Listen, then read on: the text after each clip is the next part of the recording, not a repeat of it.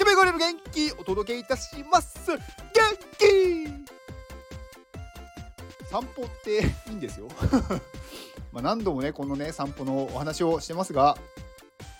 散歩って運動になるしあとはあの日光にね浴びるじゃない浴びるっていうか日光を浴びるじゃないですか。まあ晴れていればですけど。まあそれはねすごくいいことなんですよね。こう体内のこうねあのビタミン D を作り出すんで日光に浴びないとビタミン D が足りないために、まあ、セロトニンっていうねこう幸せなホルモンが分泌されなくなっちゃうんですよ。されないっていうよりかは少なくなっちゃうんですよね。そうするとまあちょっとね悲しい気持ちになったりとかなんか辛くなってしまうんで散歩するだけで健康になるんですよね。まあ、運動して体もねこう足鍛えられますしこうねセロトニンが作られて健康になる健康になると心もねこう健康になるんでいいことしかないんですよ。でそんなに辛くないじゃないですか。だから散歩はいいです。で散歩する時って多分ねつまんないからやらないんだと思うんですよね。であのもしあのなんかね自分の住んでいるところの近くに川があったら川のその河川敷だったりとか川の横というか、ね、道があればその川沿いをずっとね歩くっていうのはいいと思います。川って癒しがあるんですよね。まあ、水がこう流れてるんで。で水がある場所って人間はやっぱりね求めるんで水がある近く場所の近くに行くと自然とこう癒されるんですよ。まあ、それがね例えばすごい汚い川だったとしても水があるところっていうのはなんかね私はなんか気持ちいいって思うんですよね。でずっとその川沿いを歩きながらこう何も考えないとかその時間ってすごく大事だと思っててなんか自分の時間というか無になる時間っていうのをねやっぱ作った方がよくってまあ私はね音声配信聞いたりとかするんで無になってないかもしれないんですけど、まあ、それでもたまにこうね無になりたいなって思ってただ何もせずあのね音声とかも聞かずにただ歩くっていうことをまあすることもよくあります。まあなのであとはねこう行って同じ道を帰ってくるんじゃなくってなんかこうぐるっと回れる道の方がいいんですよね。まあ、例えば川だったらもし反対側に渡れるんだったらねこう行く時はこちら側をずっと歩いて帰りは向こう側を歩いてみるそうするとねちょっと景色が変わるんですよそれだけであの全然ねこう違うんですよね気持ちがでぐるっと回って帰ってくる。まあそれは別に30分ぐらい歩けばいいので片道15分ぐらいのところを目的に行ってそこで U ターンし U ターンというかね反対側に渡って帰ってくる。で帰ってきた後はなんかおやつ食べていいんじゃないですか。なんか普段ね何もしないでおやつを食べるよりもなんか動いておやつを食べれた食べたらちょっと罪悪感減るじゃないですか。でまあそこでね食べ過ぎてしまうと良くないんですけど まあでもそういうね、うん、散歩のすすめですはい、えー、今日の本題はまあ散歩とねあんまり関係ないんですけどあのー、音声配信する時にこういう音声配信やったらいいんじゃないかっていうまたね、あの、勝手なご提案です。別にね、おすすめ、おすすめしてるっていうか、こういうのあったら私聞くなって思ったんで。で、これね、私自分の放送をパクってるんですけど、あの、誰か一人を毎日褒める放送ってあったら聞くなって思ったんですよね。なんかそれがね、まあ、誰かっていうのはもうその人が決めていいんですけど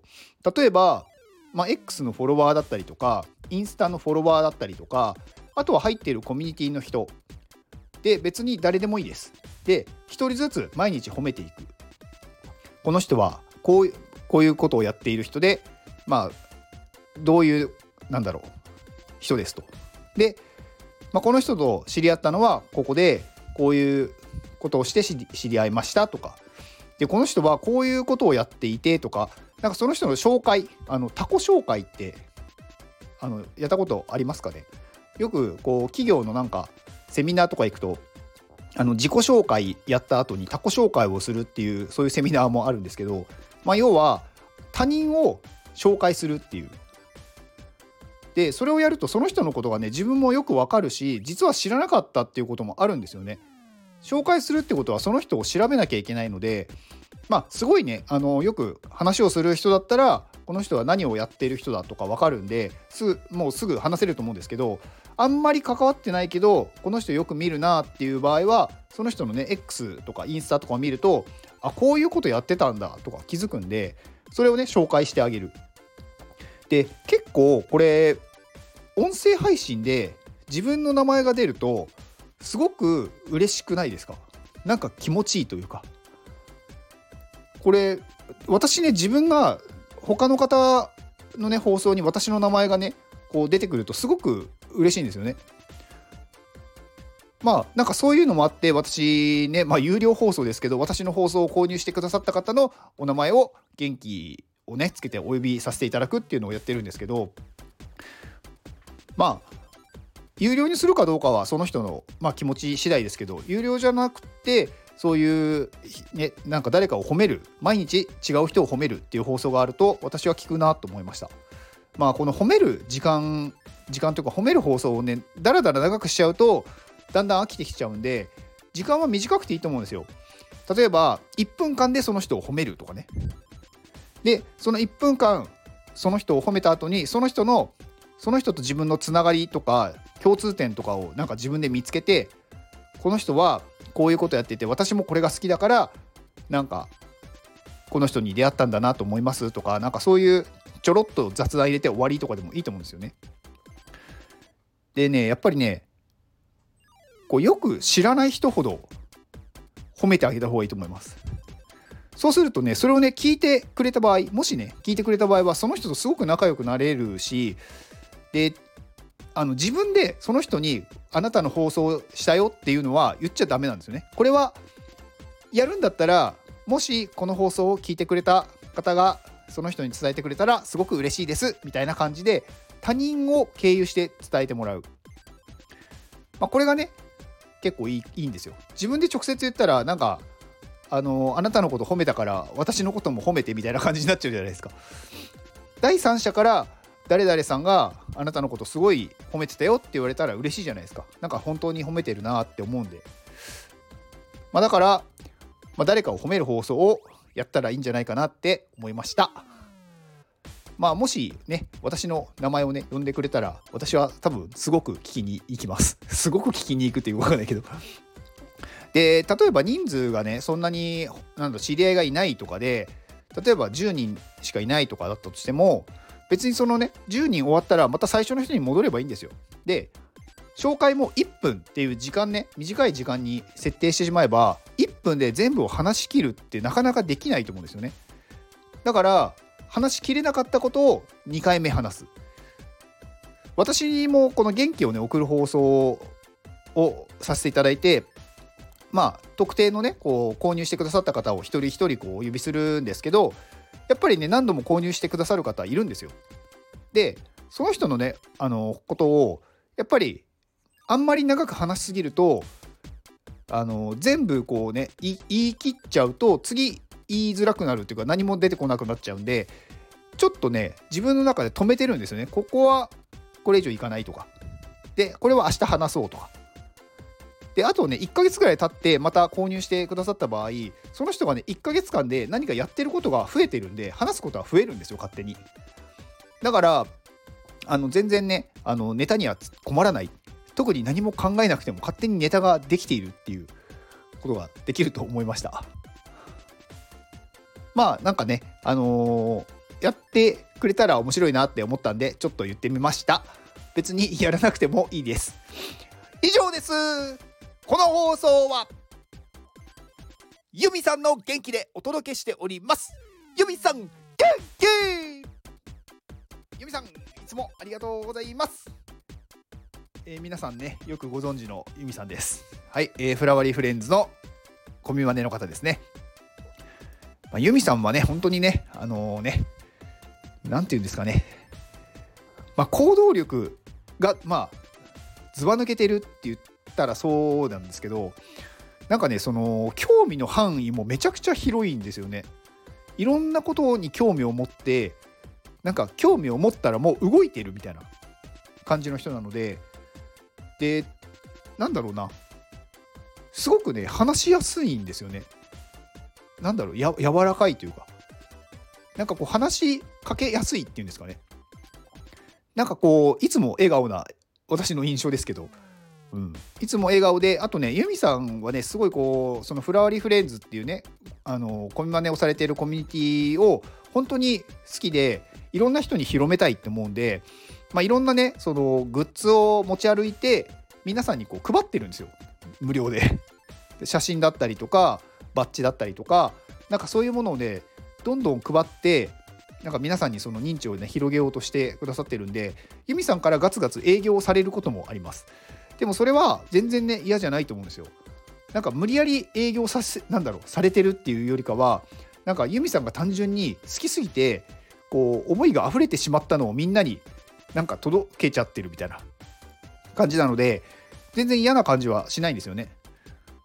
でやっぱりすごいねこう話しやすい人なのでまあなんかねそのなんだろうな人間性というかそういうのは本当にすごいなって思います。なかなかこうなんだろう。人がこうねなんだろう。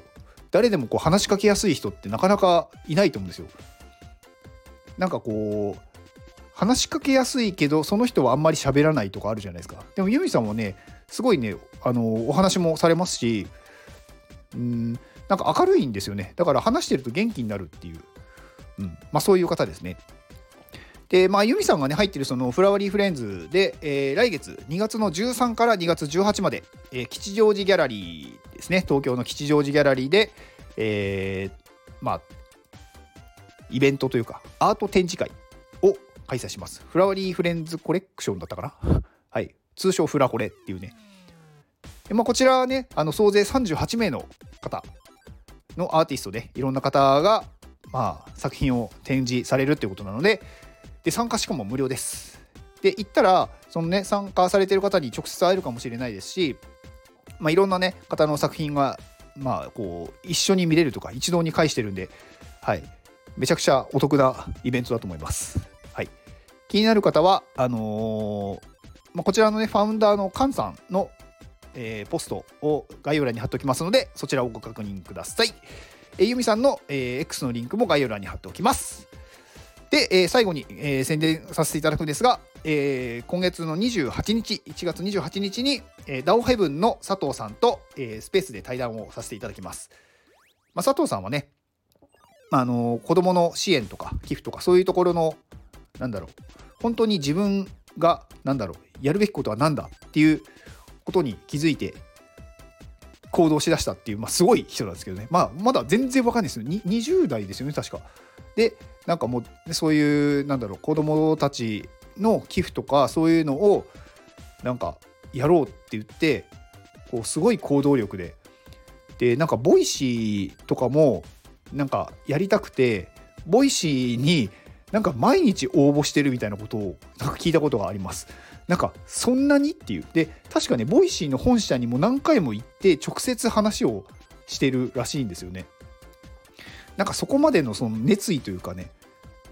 うん、なんか気持ちってすごいなって思っててまあなんかそういうところのね話を深掘りしたいなと思ってます。はい、えー、1月28日日曜日夜9時から、えー、ダオヘブンの佐藤さんと、えー、スペースで対談しますのでお時間ある方はぜひお越しください。ではこの放送を聞いてくれたあなたに幸せが訪れますように行動の後にあるのは成功や失敗ではないんです。ただ結果があるだけです。だから行動しましょう。あなたが行動できるように元気をお届けいたします。元